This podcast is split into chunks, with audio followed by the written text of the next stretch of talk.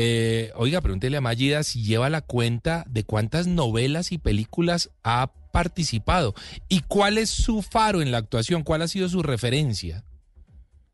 Dios santo bendito, no llevo la cuenta, el colmo, no, no, no, llevo la cuenta. No, pero no es el colmo, es que son, muchas. muchos. Sí, exacto.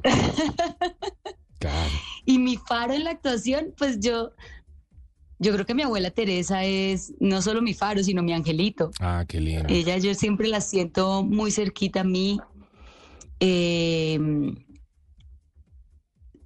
es como a pesar de que mi abuela y yo nunca hablamos de la actuación como carrera, nosotros, nosotros realmente, mm, ese no era nuestro tema en la vida.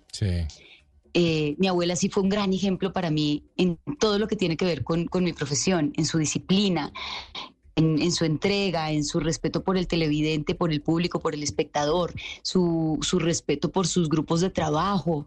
Em, y, y, a nivel creativo su entereza, su entrega en todo.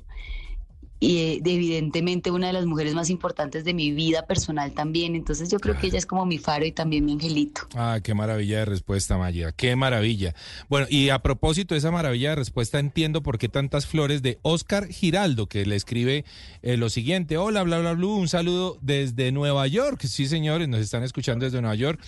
Quiero decir que si hay una mujer hermosa es Mágida Isa, que es mi amor platónico, que es la reina de los sueños.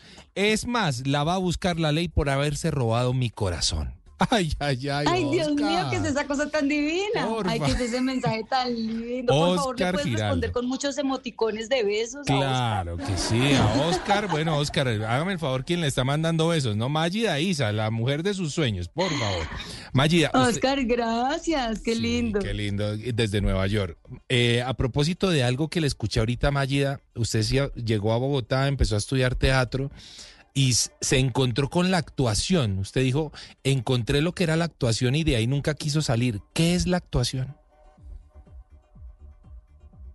Uy, ahí nos podríamos quedar tres horas. ¿Será que me dejan quedarme ah, el, eh, por, por, favor, hasta las cuatro de la mañana si queremos, no hay problema.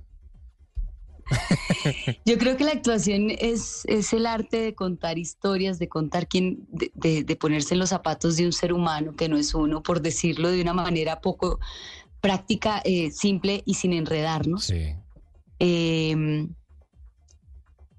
es ponerse en los zapatos del otro y contar nuestras historias. Eso es actuar, ponerse en los zapatos de alguien más y mostrar su historia. Y yo creo que es un aprendizaje tan bonito y ha sido eh, una de las mejores decisiones de mi vida. Yo me gozo mucho mi trabajo, mucho, mucho, mucho. Me parece precioso.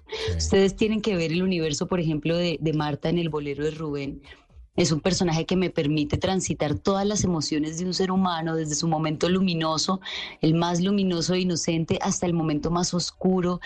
Eh, todo lo que tienen que ver, que, que, que, todo lo que influye en las decisiones de un ser humano, en su camino y en los giros del destino.